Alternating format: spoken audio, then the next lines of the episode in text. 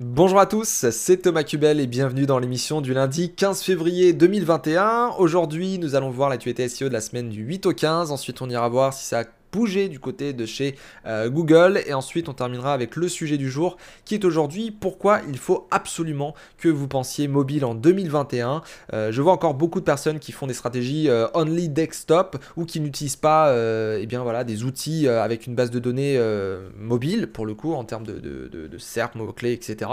Donc on va parler de ça en fin d'émission. Je vais vous montrer une SERP desktop, une SERP mobile et on va discuter autour de, tout cela pour ensuite tirer un petit peu voilà, des, des, conclusions, des, recommandations, et euh, pour que vous puissiez voilà, essayer de penser un peu plus mobile, puisque le mobile, vous le savez, est de plus en plus présent, et on se dirige vers un index qui sera exclusivement euh, mobile, et il y aura plus euh, bah, ces bots desktop, et, il y aura que le bot mobile, et, et que un index avec des résultats basés sur le mobile, la version mobile en tout cas.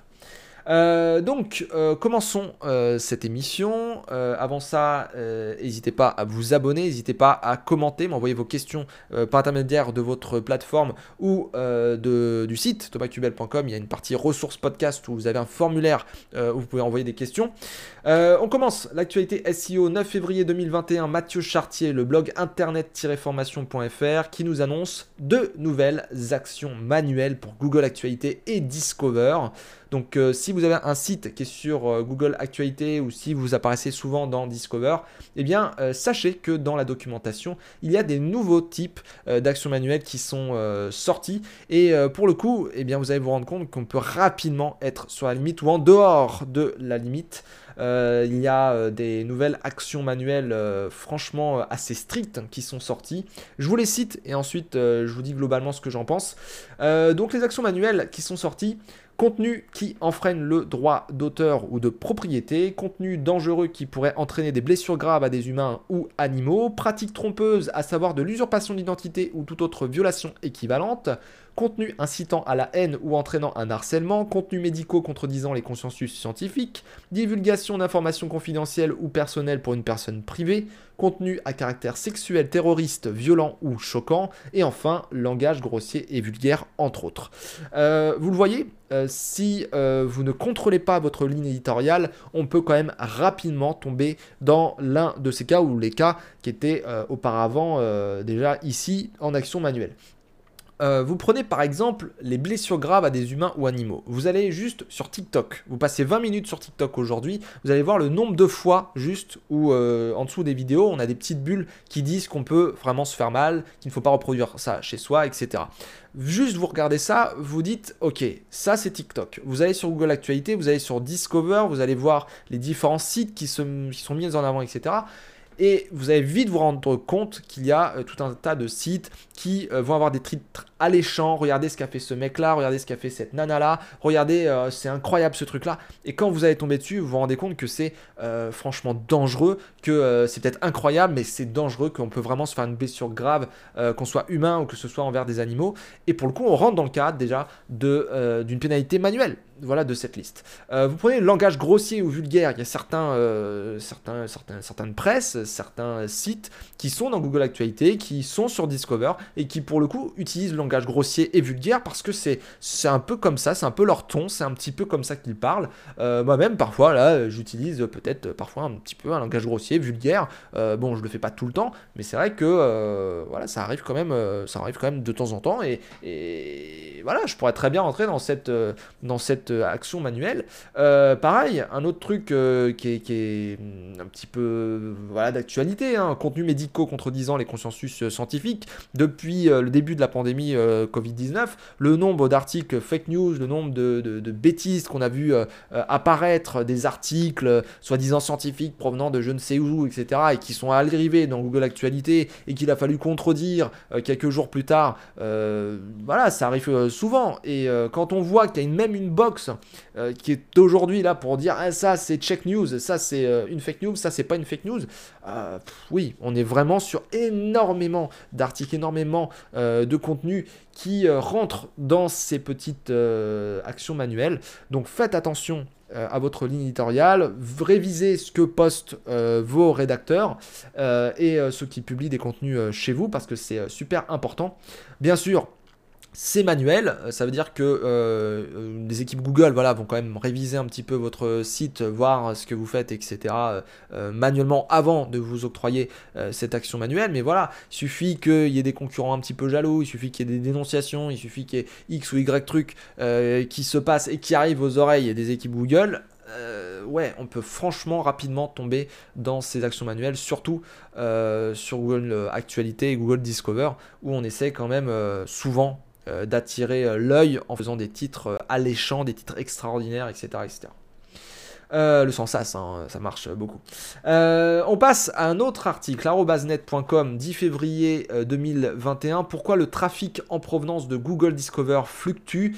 John Muller a essayé d'expliquer un petit peu sa, vision et il a expliqué globalement, je vous laisse lire l'article parce que il est assez intéressant, mais globalement la fluctuation du trafic n'est pas causée par quoi que ce soit en particulier, c'est la nature de Google Discover. Et c'est vrai que là, il faut essayer de se mettre à la place de, des gens en fait qui ont conçu Google Discover et aussi en tant qu'éditeur de site, il faut essayer de prendre un petit peu du recul. Euh, là, on n'est pas à je formule une requête, euh, donc euh, une demande, et on me donne un certain nombre d'offres. C'est, on va être dans un certain contexte, on va être à une certaine période de l'année, on va avoir tout un tas d'articles qui vont sortir, etc., qui vont plus ou moins être partagés, qui vont être plus ou moins aimés par des gens, etc., etc., etc. Et hop, il y a un listing de ce qui pourrait plaire à euh, tel périphérique euh, Android, pour telle personne qui utilise l'app Discover, etc. etc. C'est un petit peu le délire, et c'est plutôt je vais te proposer des trucs, et puis bon, je vais voir si ça te plaît ou pas, plutôt que tu m'as posé une question et je t'ai proposé des résultats. On n'est pas du tout sur le même modèle que le search de base, le SEO requête offre. On est vraiment sur je vais suggérer tout un tas d'articles qui pourraient te plaire et puis, euh, et puis voilà, je me trompe, je me trompe, je me trompe pas, bah tant mieux pour moi quoi. Mais euh, voilà, c'est pas lié à une requête spécifique, donc du coup voilà, parfois vous allez avoir un petit peu de trafic, euh, parfois vous n'allez pas du tout en avoir, parfois vous être un, petit peu entre les deux. C'est normal que ça fluctue et je vous invite vraiment à lire cet article parce qu'il diffère quand même plutôt pas mal voilà de la recherche Google classique qu'on connaît tous. Donc voilà pourquoi le trafic en provenance de Google Discover fluctue. Ensuite, euh, petite info rapide euh, pour terminer avec arobasnet.com. WordPress atteint les 40% de part de marché de tous les sites web. Donc, euh, ils ont pris globalement les chiffres du top 10 millions de sites web d'Alexa ainsi que du top 1 million de la liste de Tranco. Et pour le coup, voilà, WordPress atteindrait apparemment les 40% de part de marché de tous les sites web du monde contre 35,4% en janvier 2021. Donc à voir voilà, si ce sont des euh, chiffres euh, très fiables ou pas, si la détection de WordPress a vraiment été euh, relativement bien faite ou pas, mais en tout cas, il est clair que WordPress évolue, évolue, évolue, évolue, et ça, voilà, ça fait ça fait déjà des années et des années que, ça arrive. On était à 25% il y a quelques temps, 35% euh, en janvier 2021, 40% maintenant. Ouais, ça progresse vite. WordPress, en même temps, c'est un outil euh, qui n'est plus juste un moteur de, blog. À la base, c'est un moteur de blog, mais on peut y greffer plein de choses aujourd'hui. On peut y greffer du système e-commerce, on peut y greffer plein de plugins, on peut faire beaucoup de choses avec. On peut faire énormément de projets. Je vois des, des, tueurs en développement WordPress. Euh, je me dis, mais purée, aujourd'hui, bon, WordPress, on peut dire tout ce qu'on veut, mais franchement, il y a des gens, quand ils maîtrisent la technologie WordPress, c'est quand même un truc de dingue comment ils arrivent à faire des sites. Euh, il y a des inconvénients, comme dans toutes les technologies, mais il y a des gros gros avantages, comme dans toutes les technologies. Pour celui qui sait maîtriser WordPress, franchement, euh, il peut faire des trucs de dingue. Donc euh, voilà, WordPress atteint les 40% de part de marché de tous les sites web, c'est la petite info rapide de ce jour. on passe chez Abondance. L'algorithme Passage Ranking. Alors, il y avait Passage Indexing, il y avait Passage Court, il y a Passage Ranking. L'algorithme Passage Ranking est officiellement en ligne sur Google US. C'est sorti le 12 février 2021 sur abondance.com. C'est un article d'Olivier Andrieux. Donc euh, pour l'instant, on ne sait pas trop si c'est sorti euh, ici euh, en France ou si ça va sortir voilà, dans, quelques, quelques temps. Mais en tout cas, voilà, mercredi 10 février, Google aux États-Unis. apparemment, ce truc-là a été lancé. Donc on va voir si dans quelques temps, ils vont nous annoncer une date ou si ça a été sorti. Pour le moment, en tout cas, voilà, moi j'ai pas vu de, de, choses particulières dans les SERP. Je sais que ça a bougé un petit peu. Il y a des gens qui ont fait aussi des tweets. On va en parler dans quelques instants. Mais en tout cas, euh, ça a l'air de s'accélérer concernant le Page Ranking. Rappelez-vous, c'est euh, ce système qui a pour vocation de mieux comprendre euh, un passage, un extrait d'une page pour essayer de le faire remonter un petit peu dans les résultats et proposer du coup en termes d'offres, de, en termes de, réponse à une requête, eh bien le passage d'un article tout simplement. voilà, donc ça permet, voilà, lorsque vous tapez une requête un petit peu précise, etc., d'avoir peut-être une petite partie d'un texte qui peut vous intéresser euh, directement dans, les SERP. Euh, ça permet de chercher une aiguille dans une botte de foin, si je puis dire. Euh, donc ça, c'est plutôt intéressant. Donc voilà pour déjà voilà, un bon insight pour le début de semaine. PSH Ranking qui est en ligne au Google S et qui est, je pense, imminent chez nous, en France.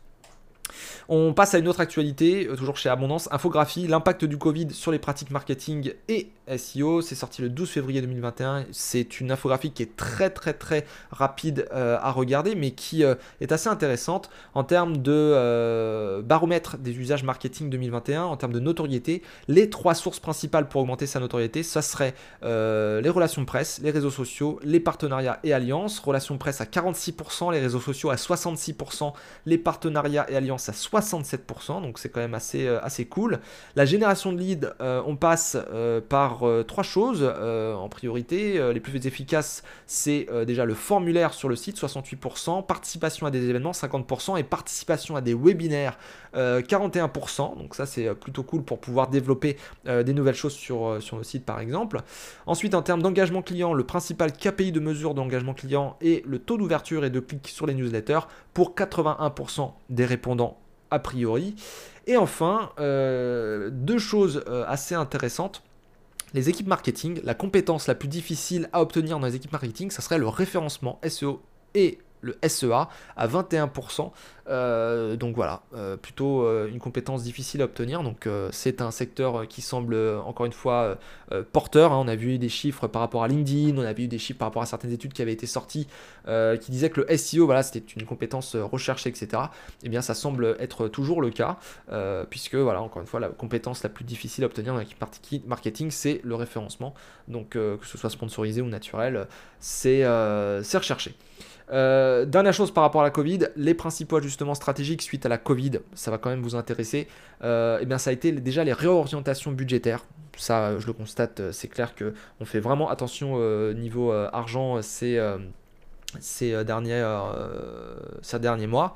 Donc à 68% c'est des réorientations euh, budgétaires, à 54% c'est des réductions budgétaires, donc là c'est carrément la réduction, et enfin 32% la réorientation des équipes. On essaye de se focaliser sur d'autres choses. Donc effectivement, moi je l'ai plutôt constaté, je dirais pas que c'est...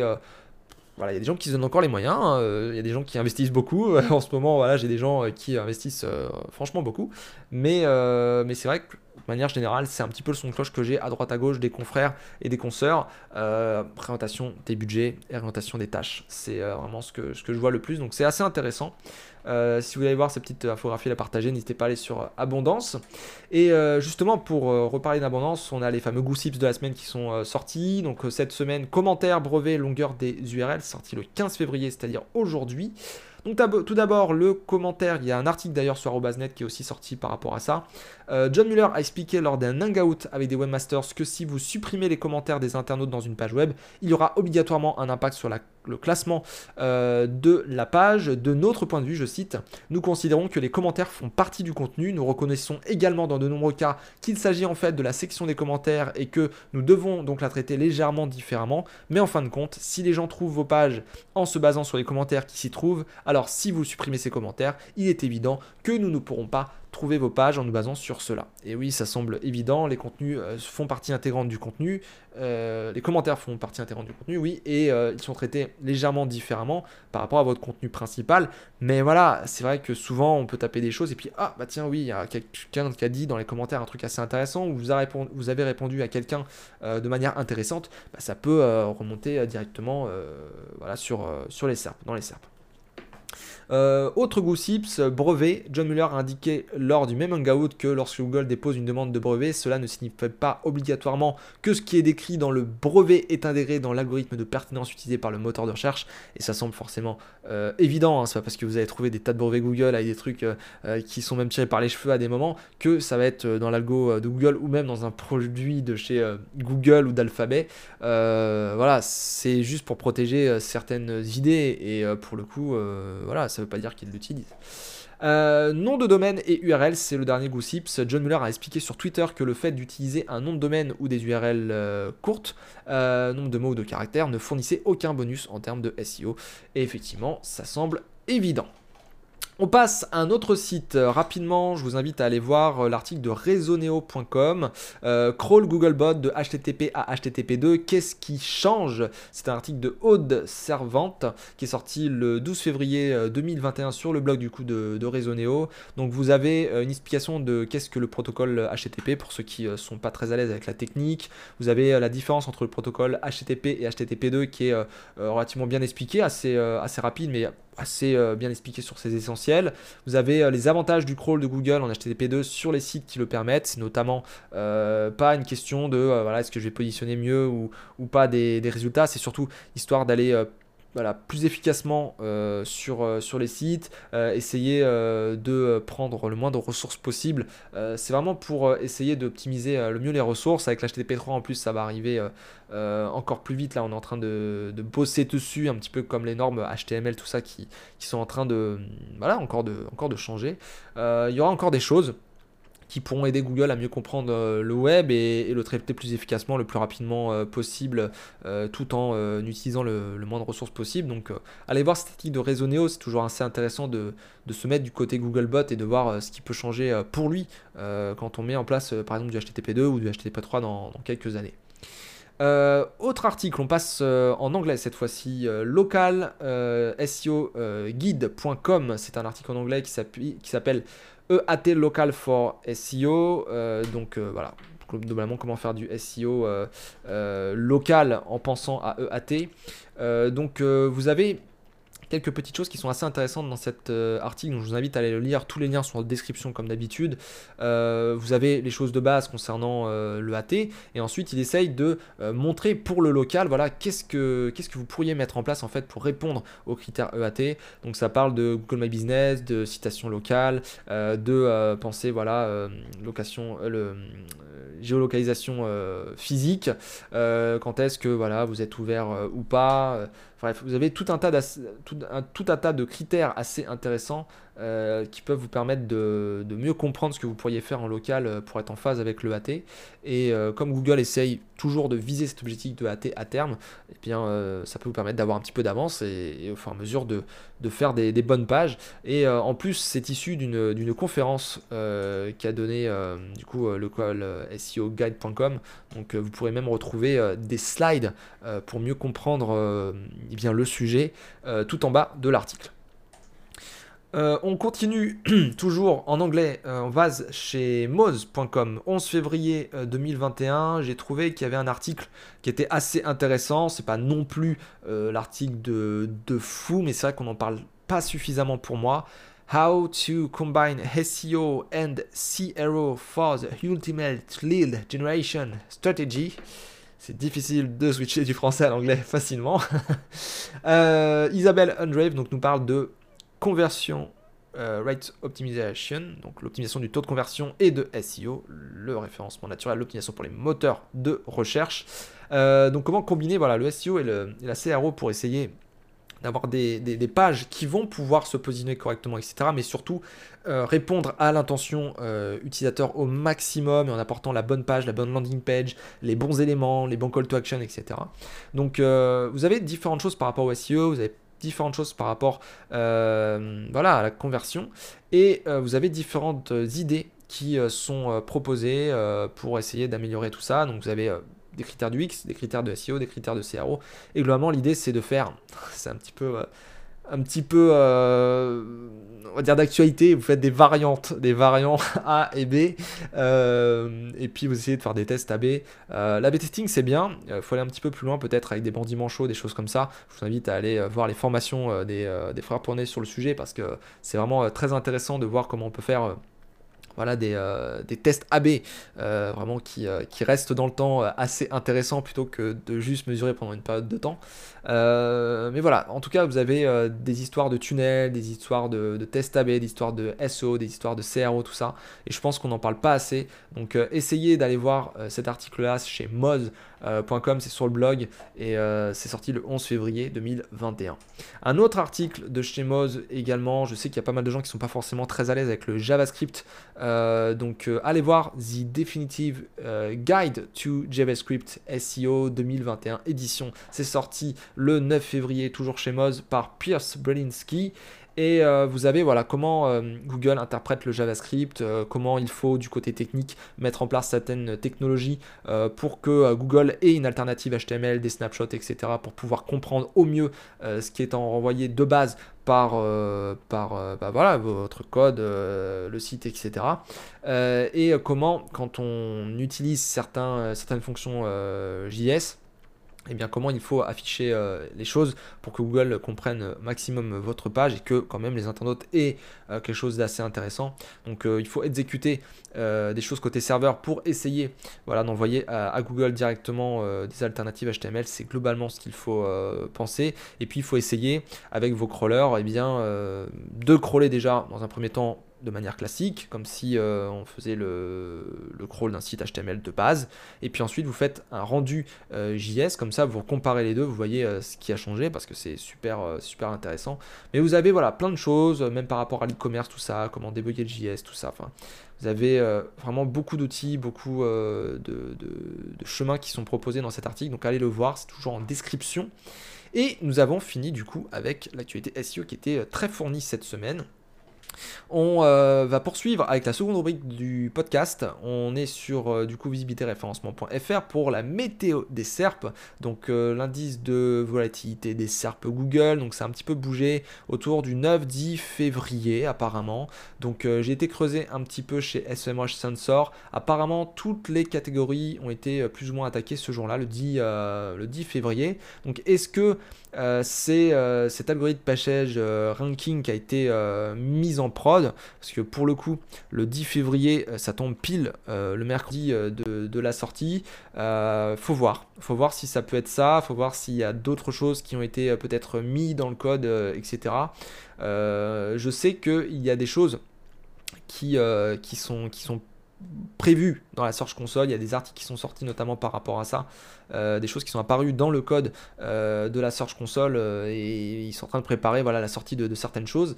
Donc il est possible que ça ait eu des impacts. Il y a certaines thématiques qui n'ont pas été altérées, alimentation, emploi et formation, immobilier, référence, voyage, tout ça, ça n'a pas trop bougé, mais tout le reste, apparemment, ça a bougé voilà, peut-être qu'on aura des, infos. Pour l'instant, on a juste le passage ranking qui qui a été euh, altéré, euh, et que ce soit sur mobile ou sur, euh, sur desktop, eh bien voilà. C'est le même jour, il y a eu quelque chose, mais pour l'instant on n'a pas forcément de recul. Moi j'ai rien sur, sur les projets clients, ça ne fluctue pas plus que ça. Donc si vous avez des infos, n'hésitez pas à me les transmettre. Je ferai un, un petit mémo pour la semaine prochaine. Euh, du coup, on arrive sur euh, la fin de l'émission, et la fin de l'émission, vous le savez maintenant, c'est le sujet du jour. Et aujourd'hui, euh, eh bien, on va parler de pantalon femme chic, mais plus précisément d'un sujet autour de pantalon femme chic. pourquoi vous devez absolument penser mobile en 2021 j'ai Nicolas Audemars qui m'a contacté par mail et qui m'a dit ouais je trouve ça étrange que en fait eh bien les gens euh, pense encore, en fait, au desktop, que au desktop. Je dis bien exclusivement qu'au desktop. Euh, et il est vrai, il est vrai. Euh, on fait généralement un audit du site, on va regarder le site, on va lancer les crawlers, etc. Machin. Et déjà là, quand on fait l'analyse, on est sur le desktop. On est sur la version bureau, on est à regarder la version bureau, même quand on regarde euh, le site, quand on navigue dessus pour euh, voilà, noter des recommandations, des problèmes bloquants, etc., même au niveau comportemental, au niveau des maquettes ou quoi que ce soit d'autre, on regarde sur notre ordinateur parce que bah, déjà, en termes d'efficacité, de, de productivité, etc., c'est plus simple. Déjà, on est sur notre ordinateur, on regarde sur ordinateur un site, on analyse sur ordinateur. Alors, déjà, ça c'est le premier problème c'est que euh, aujourd'hui, parce que c'est plus facile, parce que c'est plus simple, également parce que les outils aujourd'hui sont vraiment conçus pour le desktop, parce qu'ils ont été conçus à la base pour le desktop il y a quelques années, eh bien on n'a que euh, des analyses qui sont faites euh, pour le desktop. Et donc le mobile, aujourd'hui, les bases de données sont franchement pas énormes. Quoi. Vous prenez par exemple SEMrush, qu'on vient de voir là avec SEMrush Sensor, on a une base de données mobile, mais la base de données mobile est toute petite à côté de la base de données desktop pour les mots-clés, par exemple. Vous prenez euh, les analyses, vous pouvez configurer euh, mobile, même avec une géolocalisation, etc. Mais c'est vrai qu'on ne prend pas l'habitude de le faire. Alors moi, c'est vrai que j'ai tendance à regarder sur mobile. Je regarde avec mon téléphone, je regarde également avec différents outils, même avec des outils comme Screaming Frog. Je fais le rendu HTML euh, avec le JavaScript et euh, je demande à ce que ce soit une fenêtre particulière, etc., qui va faire euh, le rendu. Et je regarde du coup les comportements, je regarde si euh, voilà, les blocs sont bien intégrés, etc., etc. Bon, bref, je vais un petit peu plus loin, mais c'est vrai que la grosse question que pose Nicolas, je pense qu'on ne va pas assez loin. Alors, je pense qu'on ne va pas assez loin parce que on n'a pas les outils. Les outils ne sont pas conçus pour le, mobile first et le full index mobile qui euh, va être mis en place au fur et à mesure du temps. Je le rappelle, ça devait sortir en 2020, 2021 et là on est plutôt vers 2021-2022. Euh, Google se base déjà sur la version mobile pour positionner les résultats. Déjà sur mobile et ensuite sur desktop. On a encore un Googlebot desktop et on a encore un index un petit peu desktop. C'est un espèce d'hybride chelou en ce moment. Mais on sait qu'on va vers le mobile et on sait que l'utilisation est fortement mobile. On sait que les gens passent beaucoup de temps sur mobile. On sait que les applications qui sont téléchargées comme YouTube, comme TikTok, etc., c'est sur mobile que ça se passe. On sait que la vidéo, c'est mobile friendly qu'il faut que ce soit aussi aujourd'hui. Et c'est vrai qu'en SEO, c'est dommage que bah, quand on regarde un audit, que quand on regarde, par exemple, même quand on aide quelqu'un, moi, le nombre de fois où je réponds à des gens et puis je leur dis, ben, ouais, ton truc il est super niveau desktop, mais t'as vu la gueule de ton site au niveau mobile? Ouais, franchement là c'est dommage. Aujourd'hui, je vais reprendre quelque chose qui a été dit par, euh, par mon cher ami Laurent, mais encore une fois là, il a raison. Pensez mobile et adaptez-vous au desktop. Plutôt que desktop, adaptez au mobile. Mobile, desktop. Desktop mobile, fini. Euh, vous pouvez faire la version desktop et puis euh, faire du responsive design et, faire le mobile. Mais regardez les, sites aujourd'hui. Vous prenez par exemple pantalon femme chic. J'ai sorti ça pour aujourd'hui. Euh, pantalon femme chic. Voilà, j'ai tapé pantalon femme chic là sur desktop. Donc euh, pour ceux qui sont en podcast, il faut aller sur la version YouTube si vous voulez voir ce que je montre à l'écran. Mais je vais essayer de vous décrire ce ce qu'on voit à l'écran. Pantalon femme chic, donc je tape ça sur desktop, j'ai de la publicité donc euh, à gauche euh, sous forme texte. Ensuite j'ai à droite des résultats, euh, voilà, shopping avec des produits, j'ai des pantalons, j'ai des prix, j'ai des boutiques, des avis, etc.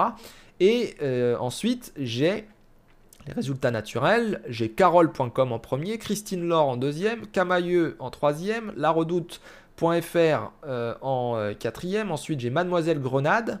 Ensuite, j'ai des images correspondant à pantalon femme chic que propose Google Images.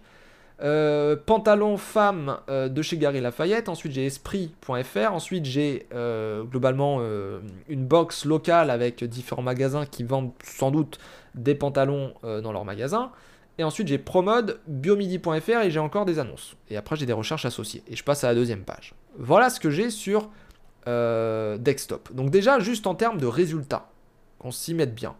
Je vais me remettre euh, en vue caméra. J'ai tapé pantalon femme chic tout à l'heure. Voilà sur quoi je tombe. Donc là, euh, je sais pas si on voit bien. Hop, voilà. Là, on voit peut-être un petit peu mieux, légèrement. Tac. Voilà. Donc, pantalon femme chic. Déjà, le Google Shopping, il arrive en premier. Donc, il n'est pas sur la droite, il est vraiment en premier. Donc, déjà, il prend de la place. Ensuite, je descends.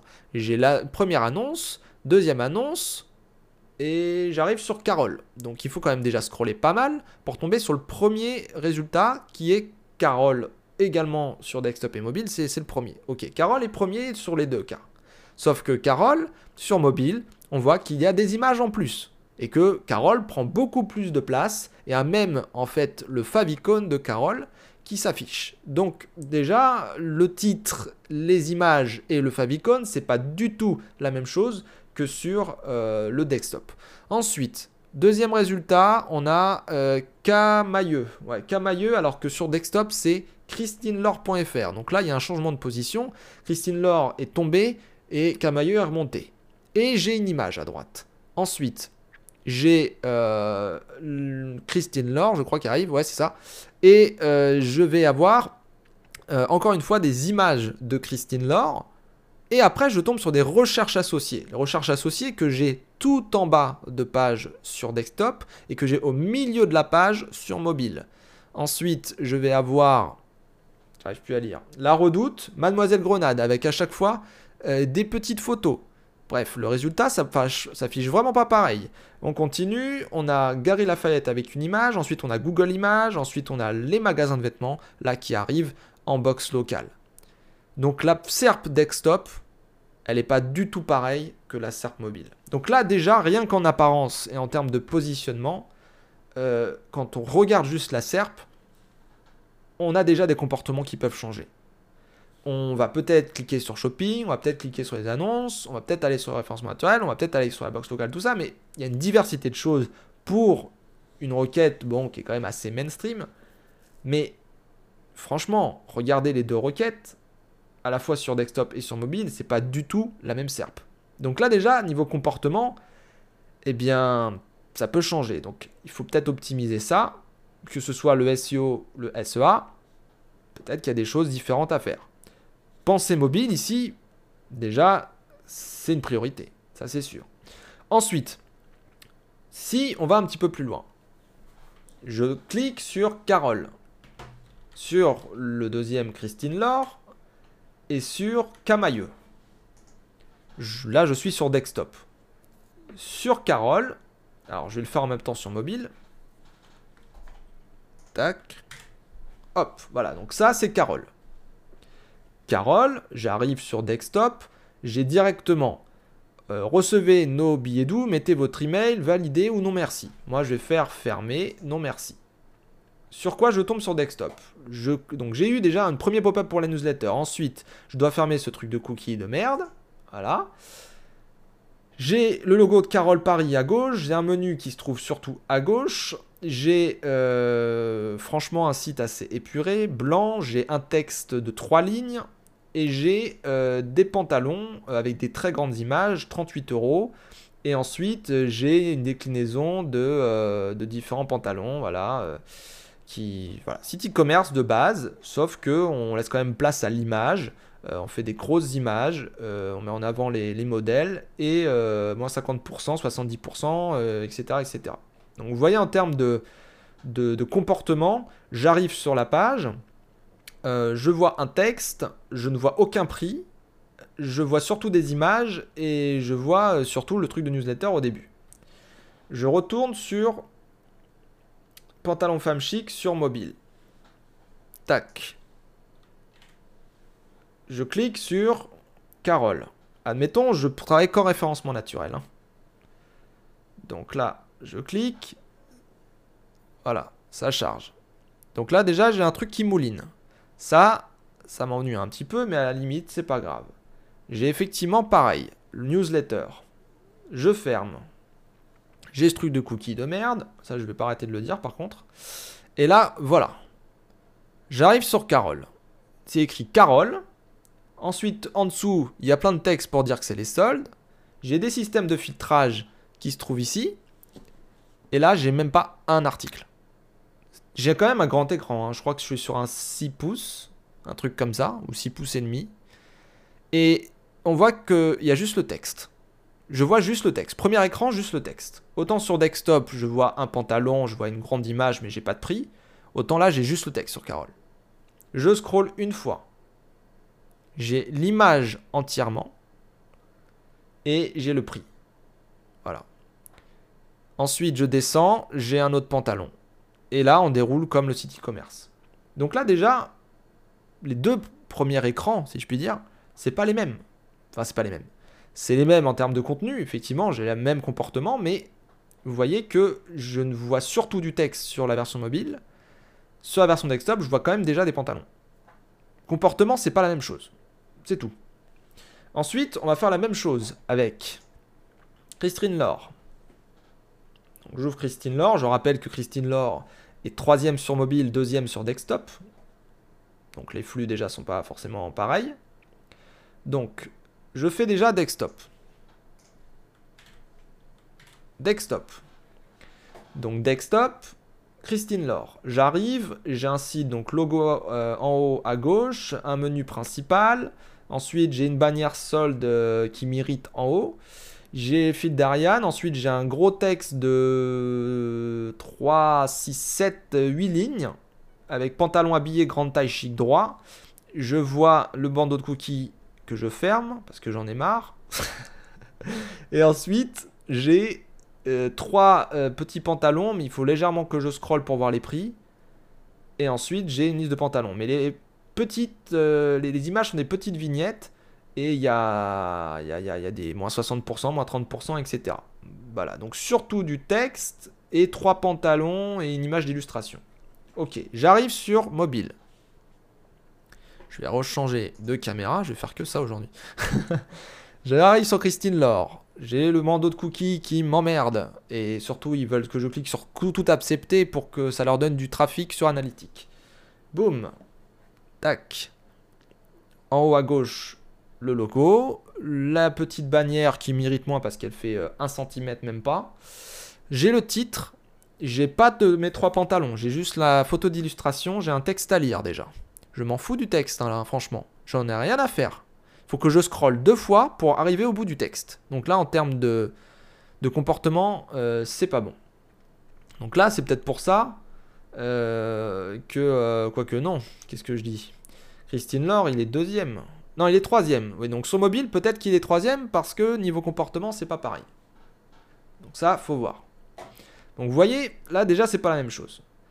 Ensuite, bon, bah, pour éviter de changer de caméra, je vais faire sur sur mobile Camailleux, puis je vous montrerai le descope après. Camailleux. Camailleux, j'arrive. Donc Camailleux, j'ai euh, le logo. Ensuite, j'ai système de filtrage. J'ai encore le bandeau de cookies qui est là, je le ferme. Donc là, j'ai directement, ça c'est peut-être un des meilleurs, je trouve. Ah, quoique non, je, il me fait mentir. Euh, vous voyez, là, j'avais le bandeau de cookies, je l'ai fermé. J'avais euh, pendant quelques secondes euh, directement les deux modèles avec le prix et les réductions. Donc là, j'avais directement à l'e-commerce que je viens chercher, c'est-à-dire un pantalon, je m'en fous du texte. Mais il m'a mis recevez toutes nos dernières actualités. Ça, c'est un truc qui m'emmerde. Ça va me faire, faire cliquer encore, hein. je vais fermer.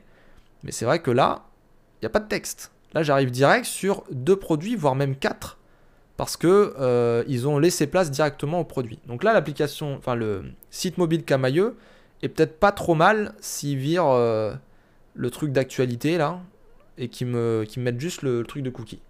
Donc ça, c'est euh, c'est pas c'est pas trop trop mal quoi. Voilà.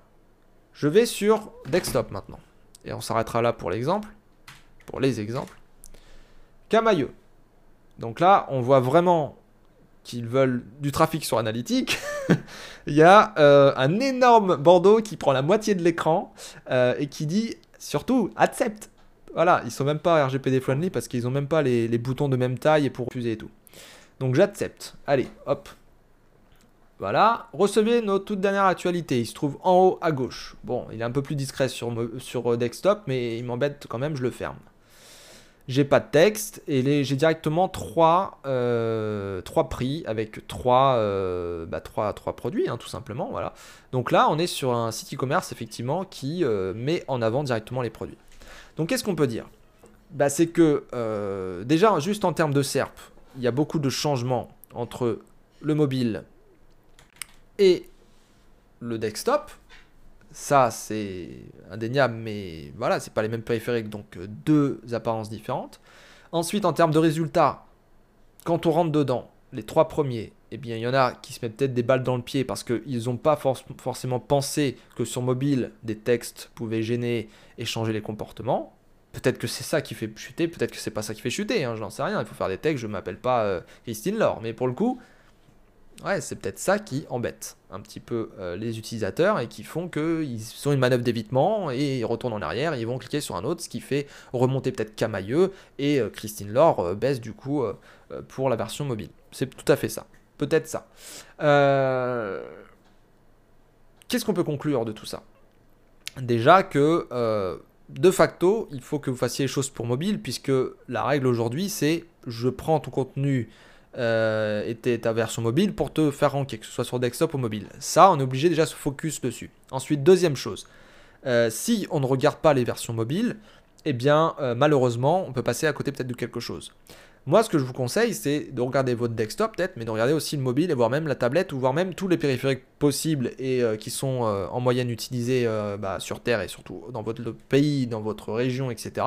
Il faut que vous regardiez comment ça se positionne, il faut que vous regardiez comment c'est affiché euh, votre résultat dans la SERP, et il faut que vous regardiez ensuite votre site par rapport aux autres, si franchement vous rentrez dans la norme de la SERP, et si euh, bah, les contenus euh, textuels, tout ça ne, ne, gêne pas, si vous n'avez pas une mauvaise expérience, si vous n'avez pas des blocs qui se superposent et qui sont complètement buggés, toutes ces choses-là peuvent vous apporter franchement des soucis. Et le nombre de sites que j'ouvre sur desktop, je me, dis au, premier abord, ah ouais c'est super cool, et puis quand je passe sur mobile, je me dis, bah cherche pas, c'est là qu'il y a un problème voilà, c'est.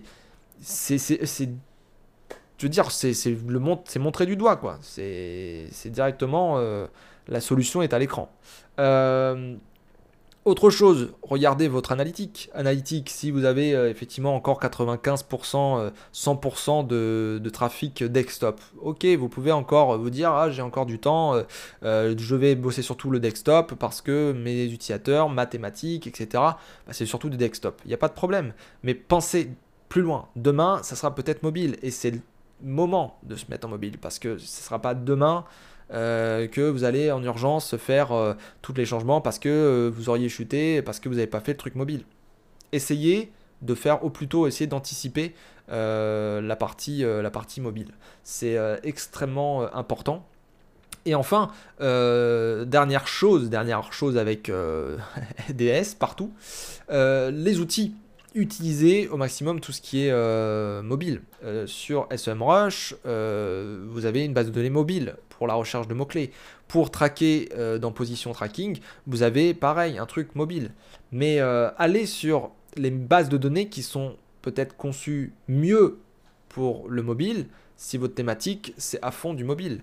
Systrix, je pense à Nicolas qui m'a posé la question et qui travaille donc pour Systrix. Systrix.fr est quand même vachement en avance pour la partie mobile. Sixtrix, c'est vraiment l'un des outils que je recommande si euh, vous voulez euh, vraiment des données pour le mobile, des mots-clés pour le mobile, des estimations de trafic un petit peu plus euh, cool basées sur le mobile. Je pense que Sixtrix sont quand même vachement en avance au niveau mobile par rapport à la majorité des outils qui existent sur le marché. Après voilà, chacun trouve chaussure à son pied pour les outils, mais c'est vrai que utiliser un maximum d'outils pour mobile. Quand vous faites un test de performance, testez sur desktop, testez sur mobile. C'est bien d'avoir 100 euh, sur desktop, mais si sur mobile vous êtes à 50, franchement, c'est pas top. C'est vraiment pourri même. Donc, essayez de penser à tout ça. Moi-même, je vais, je, là, je suis en train de faire un peu le donneur de leçons. Je veux pas passer pour un donneur de leçons, mais c'est vrai que on a été habitué à faire du desktop. Aujourd'hui, la majorité des gens font du desktop. La majorité des outils sont conçus pour faire du desktop. Euh, on a toujours bossé sur desktop. Puis même les cours de référencement, tout ça, tout le monde présente ça sur desktop. Donc le mobile, on en parle, mais c'est pas encore dominant de chez dominant. Et je comprends, vraiment, je comprends et je me mets à votre place et je suis le premier à regarder le desktop et secondairement quand même le mobile. C'est vrai, le mobile, je le regarde. Je pense que voilà, je, je, fais le job, je regarde sur mobile, je fais les deux versions, etc. Mais quand on regarde l'ensemble des tâches que je fais en SEO, qu'est-ce que je regarde le plus C'est peut-être le desktop. On est d'accord. Mais voilà, c'est pas pour autant que j'ai pas en tête que le mobile, bah, il faut le mettre, euh, faut le mettre quand même plus en avant dans les audits, plus en avant dans euh, les recommandations, etc. Aujourd'hui, j'essaye de dire, il faut faire un site super dans les règles de l'art pour tout le monde. Et on est obligé de penser mobile. Voire même créer une app. Vous prenez par exemple une app qui m'a surprise récemment, c'est l'app eBay. L'app eBay, franchement, eBay, j'étais parti de eBay il y a très très longtemps parce que je trouvais que voilà, c'était pas terrible ce qu'il y avait dessus. Et finalement, ils ont trouvé leur créneau, des créneaux de collectionneurs, etc. etc. C'est plutôt pas mal. Et franchement, j'achète ces derniers temps. Et euh, l'app eBay, même pour les notifs, pour recevoir euh, les livraisons, tout ce que vous voulez, enfin, c'est vraiment génial. Donc parfois, peut-être, faut se poser la question aussi en fonction de la thématique euh, où on est. Est-ce que c'est pas cool que je mette en place une app? Ça coûte cher, encore, mais c'est quand même, c'est quand même un avantage, je trouve. Donc voilà ce que j'avais à dire par rapport au mobile. On est encore beaucoup sur le desktop. Je suis encore sur le desktop, je l'assume. Même si je pense mobile, on l'a encore beaucoup trop. Il faut y aller beaucoup plus. Mais si vous n'y êtes pas du tout, si vous êtes à 0%, à 10%, 20% de vos tâches, voire même 30% de vos tâches, pas sur mobile, eh bien, je suis désolé, mais il faut vous y mettre. Il faut vous y mettre parce que sinon vous allez avoir un train de retard et demain, ben, ça sera les autres SEO qui auront un train d'avance. Donc, faites attention au mobile et, euh, et voilà. Voilà, c'est tout ce que tout qu'on peut dire voilà, pour, pour conclure sur, sur ce sujet du jour. Voilà donc pour l'actualité SEO de la semaine du 8 au 15 février. Météo des ça a un petit peu bougé, je vous tiens au courant. Et euh, pensée mobile pour euh, conclure donc cette émission. Euh, je vous invite à aller sur la page podcast SEO qui se trouve dans le menu ressources de mon site thomascubel.com pour m'envoyer toutes vos questions. Vous avez un formulaire qui se trouve ici. Vous avez envoyé une question à Thomas. Vous mettez votre nom, votre email et votre message et je pourrai répondre à vos questions ou votre contexte ou votre, euh, votre, voilà, votre, histoire euh, dans, un, dans une prochaine émission. N'hésitez pas à aller récupérer les différents flux euh, sur les sites web et applications de podcast. Et likez la vidéo, likez le podcast, abonnez-vous si vous le pouvez avec votre application. Et n'hésitez pas à me soutenir sur la page Tipeee, fr.tipeee avec 3e.com slash thomas-cubel. Vous pouvez envoyer des commentaires, vous pouvez donner un pourboire. Ça permet de soutenir euh, la chaîne et les podcasts et tout mon travail. Et ça me permet d'être motivé et remonter à blog pour vous donner chaque semaine eh bien, euh, la veille SEO. Voilà, sur ce, passez une très bonne semaine. Je vous retrouve la semaine prochaine. Et sur ce, bonnes vacances. Ciao, ciao